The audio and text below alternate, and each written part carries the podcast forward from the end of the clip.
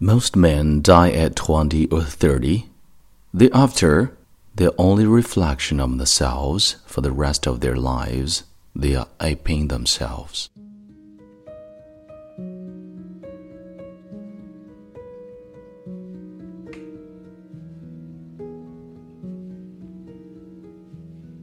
Hi，亲爱的朋友，欢迎收听英语美文朗读，我是你的朋友孟飞 Phoenix。今天为你带来的文章叫《当你放弃探索，人生就结束了》。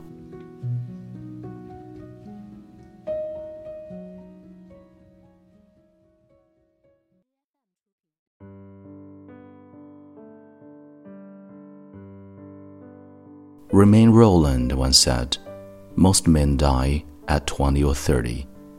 Thereafter, they are only reflections of themselves for the rest of their lives, they are aping themselves. Repeating from day to day, more and more mechanically and affectedly, what they said and did and thought and loved when they were alive. Recently, I suddenly realized that this quote is talking about me. I chose a stable job back as a civil servant in my hometown under my parents' advice after I graduated from college.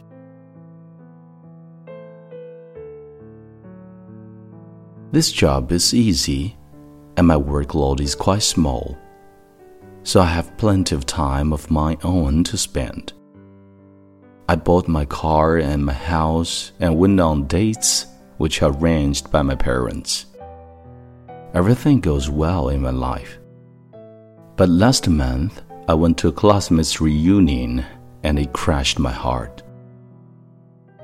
When we were having the meal, some of my classmates talked about their interesting jobs and interesting challenges in internet companies.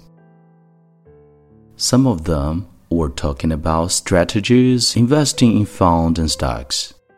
Some of them were talking about all the new skills they have been learning, which I hadn't even heard of.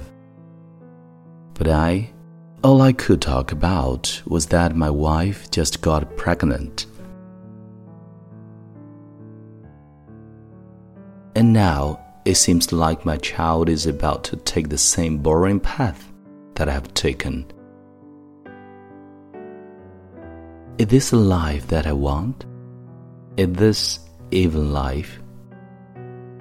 This suddenly becomes so horrible to me. I can't live like this. And that's why I started to search for a new job.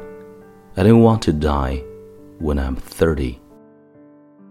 Life is only worth living when there are things to explore.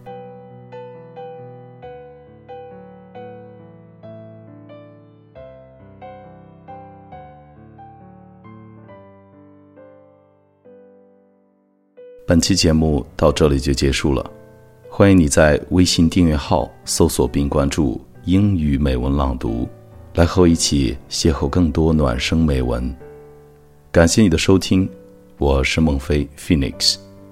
Thank you for listening and see you next time.